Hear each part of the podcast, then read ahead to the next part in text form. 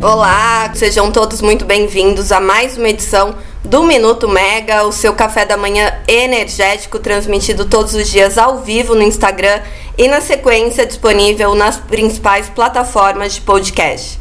Eu sou a Natália Bezutti e hoje vocês ficam comigo em mais uma edição que tem bastante repercussão do que aconteceu ontem, no primeiro dia do Brasil Wind Power. A gente também conversou com executivos, acompanhou os painéis, então tem alguns anúncios importantes e também tem repercussão do setor solar fotovoltaico. A ANEL divulgou a expansão da capacidade em agosto e no acumulado do ano, então tem bastante dado interessante para a gente comentar por aqui.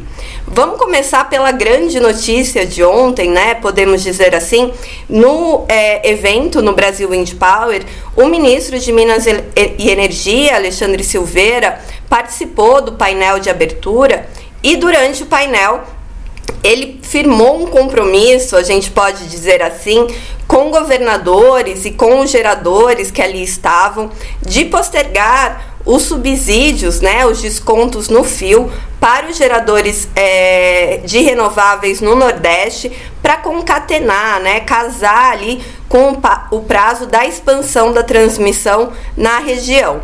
Então, o, o ministro firmou né, esse compromisso, disse para jornalistas depois que essa postergação dos subsídios ela é necessária, separando ali o que ele falou de joio do trigo.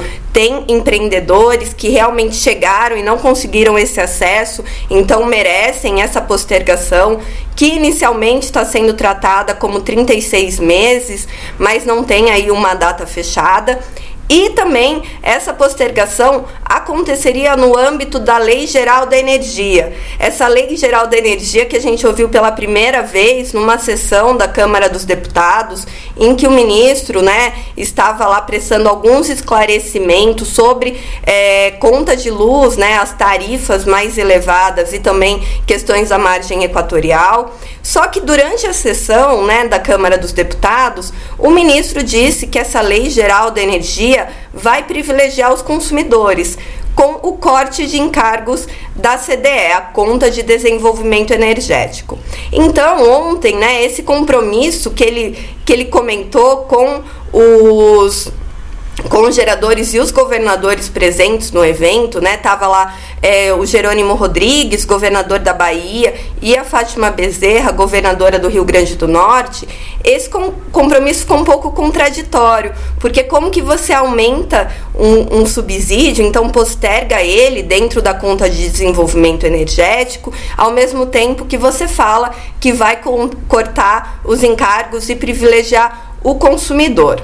Bom, a gente conversou com alguns executivos, né, ali, e realmente essa questão ficou clara, né, essa, essa contradição também ficou clara para eles, mas claro que se isso acontecer, vai ser muito positivo para quem está na região, para os geradores da região. Então, é, o, o que os executivos, né, depois dessa fala do ministro, comentaram é que sabem que isso é uma coisa que não acontece do dia para a noite. Então, o ministro prometeu que essa lei geral vai ser apresentada em breve e depois passa pelo Congresso. Então é uma questão de política pública que leva um tempo aí para discussão e aprovação. Então, os executivos, os empreendedores que estavam no Brasil Indie Power viram isso de uma forma mu muito positiva, mas sem contar muito já com isso nos próximos é, meses e anos, enfim. Então, eles estão avaliando isso como algo que, se chegar, é bem-vindo. O orçamento da CDE, vamos lembrar, né, de 2022 para 2023, ele teve um aumento de 9% nas despesas ali, nos custos que são alocados. Então, ele passou para quase 35 bilhões e as maiores rúbricas, né, as maiores fatias da CDE são é, principalmente em relação à conta de combustíveis fósseis, né, a CCC, que é, representa 35% desses quase 35 bilhões. Depois vem os subsídios às fontes incentivadas, que responde por 29%, e a tarifa social de baixa renda, que responde por 16%. Então a gente fica aguardando como é que isso deve ocorrer né, nos próximos meses e como essa lei geral da energia vai ser apresentada, quais os encargos vão ser cortados e como que essa postergação do desconto no fio, no desconto da tarifa de uso do sistema de transmissão e distribuição deve ser apresentada. E falando né, nos estados, ontem Jerônimo Rodrigues e Fátima Bezerra estavam por lá e o governo do Rio Grande do Norte assinou dois memorandos de entendimento durante o evento para offshore. Um foi com a Ocean Winds, mais focado ali em operação e manutenção, em serviços para eólica offshore, e o outro com a Neo Energia para estudos, né? Os dois no Porto Indústria Verde, que é um porto que vem sendo comentado, né? Desde o ano passado também pela governadora, pelo ex-senador Jean Paul Prats, que também é do Rio Grande do Norte. E esse porto agora já tem uma localização, vai ficar na cidade de Caiçara do Norte, que também fica no litoral norte do estado. Bom, segundo a governadora, Hoje o Nordeste tem 140 bilhões em investimentos para fontes renováveis e apenas o Rio Grande do Norte tem 30 bilhões em investimentos para renováveis para serem desenvolvidos nos próximos anos.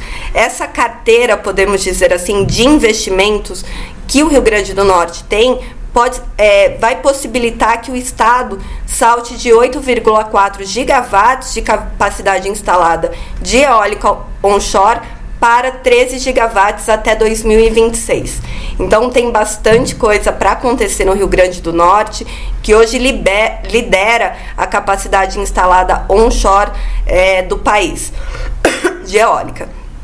Bom, ainda segundo a governadora, o estado tem feito a lição de casa e prova disso, né, é que a gente comentou aqui no minuto, foi o próprio estudo para escoamento das eólicas offshore, que já foi já está pronto e identificou 11 linhas ali, 11 regiões para fazer esse escoamento, com 40% sendo é, interligado diretamente ao sistema interligado nacional.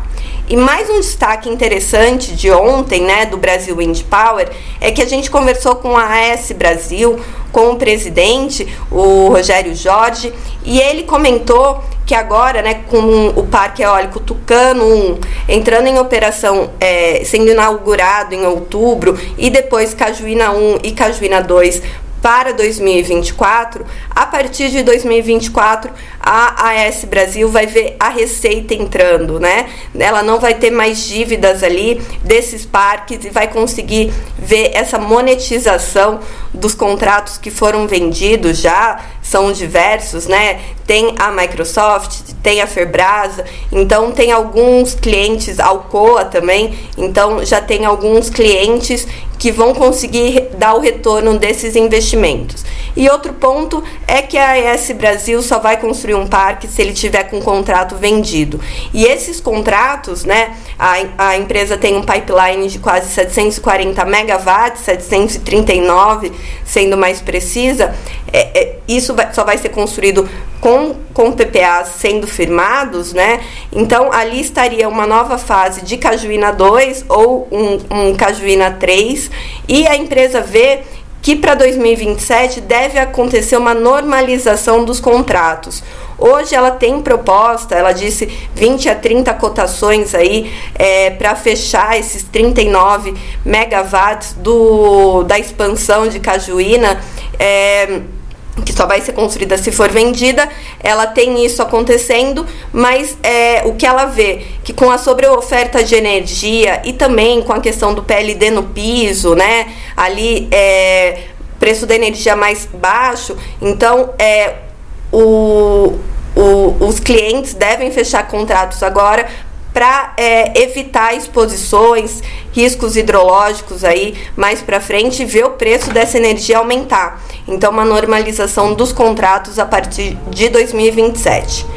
Para hoje, no Brasil Wind Power, a grande expectativa é de um anúncio que, ela, que a Petrobras prometeu que vão é um anúncio que depois vai ser vai ser é, vai ter na sequência uma coletiva de imprensa com o presidente Jean Paul Prats e também com o diretor de renováveis, Maurício Tomasquim, é, para falar sobre investimentos que vão tornar a Petrobras a maior é, desenvolvedora de projetos eólicos offshore do Brasil.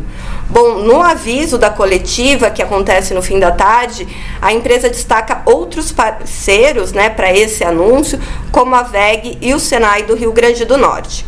O presidente da Petrobras, a gente também já comentou aqui pelo minuto, já havia definido que as eólicas offshore são como um Playmobil para a Petrobras que já opera em alto mar com plataformas, né? Então, vamos ver o que vem disso. A Petrobras também recentemente anunciou que já tinha iniciado a medição, né, a instalação de sistemas de medição em plataformas é, para eólica offshore, num processo que deve durar três anos aí para coletar todos os dados. Bom, mas a gente também teve notícia fora do Brasil Wind Power. Claro que o destaque ontem foi para o primeiro dia do evento, mas a ANEL também divulgou os dados de expansão da nova capacidade solar de agosto e do acumulado é, do, do ano.